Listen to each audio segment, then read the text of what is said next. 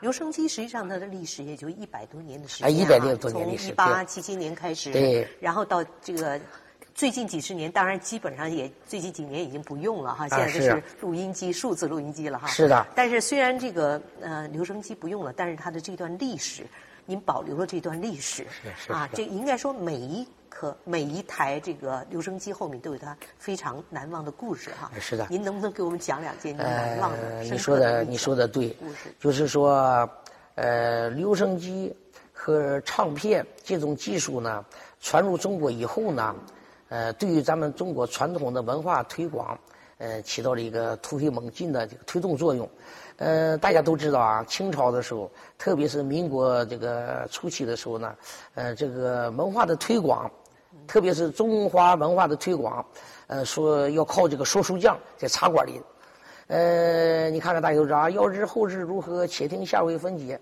你得有钱呢，你得有时间，不是吗？在茶馆里，呃，受众面太小了，呃，接触的人呢，呃，少。嗯一般的平民百姓啊，你得有时间，你还得有钱。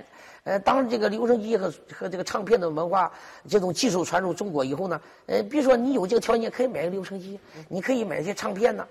呃，你就可以来听了，呃，就可以这个去这个推广这种文化了。你看看，特别是那个当时啊，叫留声机授课，嗯，它是上课用的，对，我看您的博物馆里有啊一架很大的那个留声是啊机，就是上课当年的那个什么师范学堂？对，上课用的。啊呃，这就是那个，呃，为什么说对咱们中国的文化、传统文化这个呃传承和保护起到了非常非常呃大的推广作用呢？因为看那个一些京剧吧，呃，一些评剧，一些各种剧种，这些曲艺节目，都是通过灌制唱片把它保留下来的。因为这个唱片呢，它是不会消磁的，它不是录音带呀。嗯这个录音带呢，呃，虽然简便方便，但是它保管不好就会消磁的。哦，我们原来认为留声机只是放音，其实它是有可以录音的，嗯一开始这个呃唱片是可以录音的，它承载着历史，呃，代表了一个时期的文化。呃，往小了说是个人的记忆，往再往大了说是整个咱们民族的记忆，咱们城市的记忆啊。所以说，在咱们这个历史的长河当中，有非常重要的一席之地。嗯，呃，因为什么？呃，后来呢，录音机出现以后，就把他们淘汰了。嗯啊，呃，在那个录音机就被这个电脑啊、电视淘汰了啊，也是这么情况。呃，因为这些技术是不断的发展，啊，不不断的进步。嗯，但是我们不能忘了我们怎么过来的。博物馆是承载着历史，啊，呃，保护咱们这个传承和保护咱们这个人类文明这个圣殿，也是呢承载着过去、现在和未来的重要的桥梁。要让这个博物馆的文物活起来。呃，所以说呢，你看看咱们这个博物馆呢，这些文物都能活起来，让大家呢，呃，为什么要活起来呢？让大家让特别让这个参观者来近距离触摸咱们旅顺的历史。呃，博物馆呢，它的作用是什么呢？通过博物馆让大家了解咱们旅顺的历史、城市的历史。嗯。啊，呃，因为这些呃留声机和唱片呢，咱们是通过几代人呢，呃，收集起来的。您从太爷爷那一辈，太爷爷、啊爷爷、四代人，我姥爷、我的舅舅啊、姑姑啊，呃，家族收藏这些东西。就当时日俄在这儿的时候，哎这段历这个东西太多所以它是一个留声机是反映的当时一个文化的啊，承载的历史啊，你经过了多少人的手啊？你高级官员沙俄的，那个日本人高级官员，还有重要的机关团体他们用的，还有一些历史上名人用的，嗯，所以说经过了几代人，在精神上支撑他们活下来了。过去特就不用说说建国以前吧，那就是战争期间了，生活困难，哎，现在说不好听就说，哎，穷欢乐。嗯呃，其实啊，不是这个意思，不一定欢乐呀。就说战争期间呢，让大家知道，不仅仅就是有枪炮子弹，还有很多人们在精神上需要的东西，就是这留声机和唱片了。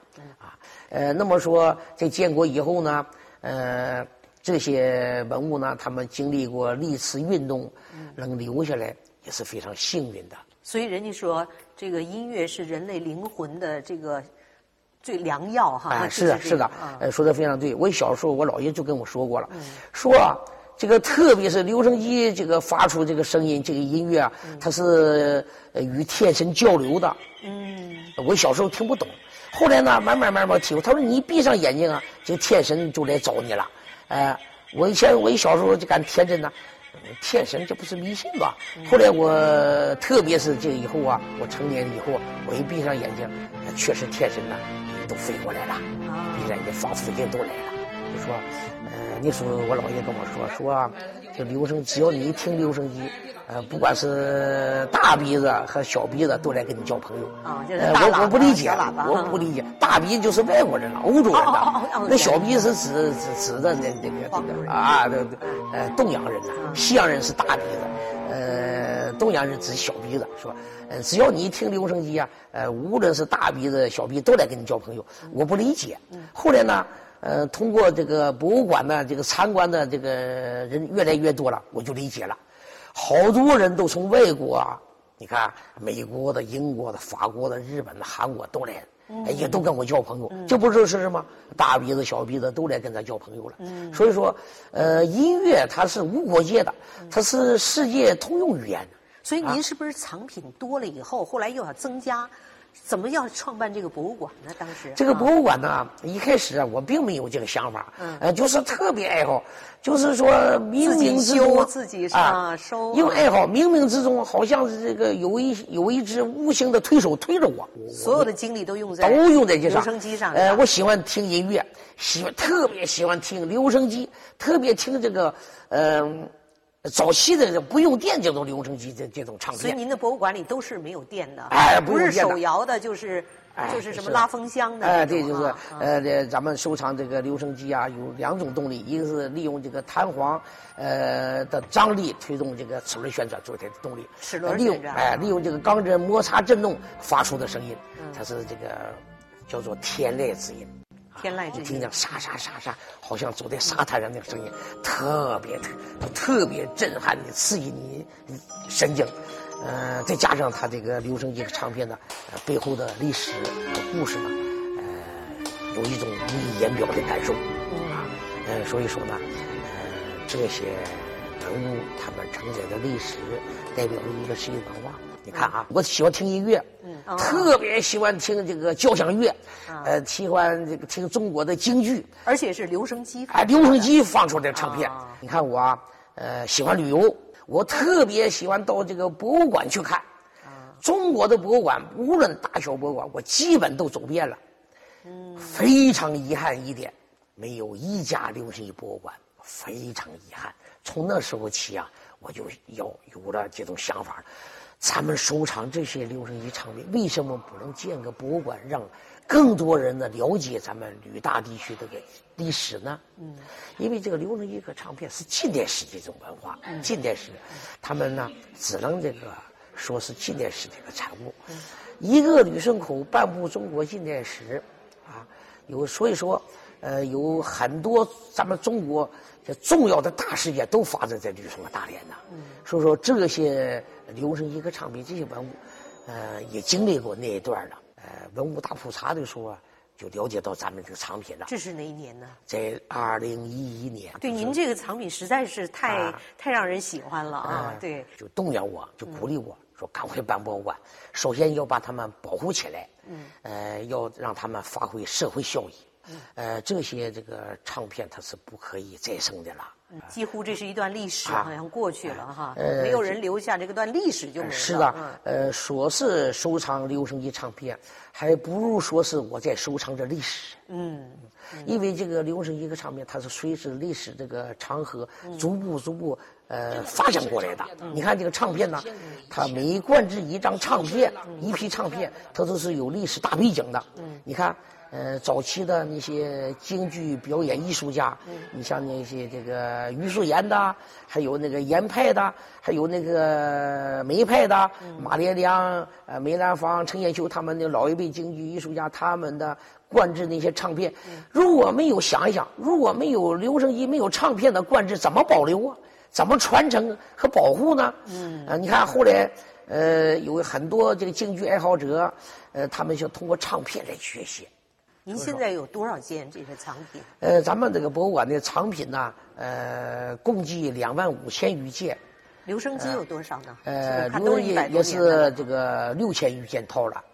哦，就留声机就有哎，六六千余件套了。哦，呃，就还有是说唱片啊，当然这些藏品不是我个人收藏的，是我家族收藏的。嗯我的太爷爷、我的姥爷、我的这个呃姥爷啊还有我的爷爷这边和哎姥爷这边哎都有收我家的亲戚，我家啊的姑姑、叔叔、大爷，还有邻居，还有朋友们捐给咱们的，哦啊，还有送给咱们的，嗯哎，所以说来自于这个多方面的。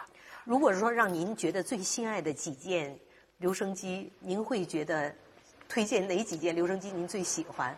嗯，呃，其实呢，每一件呢，这个藏品呢，呃，我都喜欢，呃，都像我一个孩子一样，根本一件都舍不哎，一得卖啊！件不舍得，不舍得卖，就是破再不破了，我也不舍得给它扔掉、处理掉了，因为是一件一件收集来的。还有您会修了，现在然后呢，我的太爷、我的姥爷，他们都没有把它呃遗失掉。